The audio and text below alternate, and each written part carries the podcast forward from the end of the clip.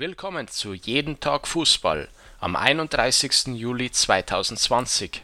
Bereits am Mittwoch wurde berichtet, dass Bayer Leverkusen entgegen diverser Spekulationen noch keine Offerte für Topstar Kai Havertz vorliegt, der Bayer 04 in Richtung eines internationalen Topclubs verlassen möchte. Am Donnerstag bestätigte Simon Rolfes in einer Pressekonferenz: Wir haben kein offizielles Angebot. Leverkusens sportlicher Leiter sieht in diesem Sommer einen Markt für einen 100-Millionen-Euro-Transfer, zu dem Bayers Topstar werden soll Startet Köln zu spät, hält beruhigt. Die Tatsache, dass der erste FC Köln die Vorbereitung auf die kommende Saison später als viele andere Bundesliga-Clubs startet, sorgte bei einer Menge Beobachtern einmal mehr für Schnappatmung.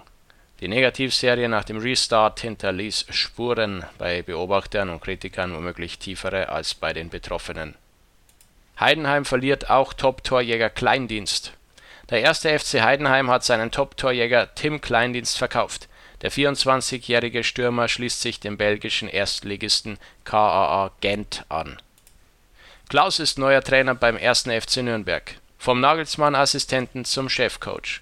Der 1. FC Nürnberg hat einen neuen Trainer gefunden. Robert Klaus übernimmt beim Klub. Vor gut zwei Wochen ist bekannt geworden, dass der neue Trainer des SV Meppen Thorsten Frings heißt. Unterschrieben hat der ehemalige Nationalspieler allerdings nach wie vor noch nicht wie regelt Bayern 2 die Hoeneß-Nachfolge? Eine gute Woche vor dem geplanten Trainingsauftakt steht Drittligameister Bayern 2 noch ohne Trainer da. FC Kaiserslautern geht anwaltlich gegen Wilhelm vor. Der erste FC Kaiserslautern kommt nicht zur Ruhe. Nachdem am Mittwoch die Investorensuche vorerst für beendet erklärt wurde, rückte tags darauf der seit langem schwelende interne Streit wieder in den Vordergrund. Der FCK geht nun juristisch gegen den Aufsichtsratsvorsitzenden Wilhelm vor zur Rettung des Chemnitzer FC. Ballack spendet 40 Trikots. Der Chemnitzer FC kämpft um seine Existenz. Bis Mitte August benötigt der Regionalligist 450.000 Euro. Erst wenn diese Summe zusammengekommen ist, wird das Insolvenzverfahren eingestellt.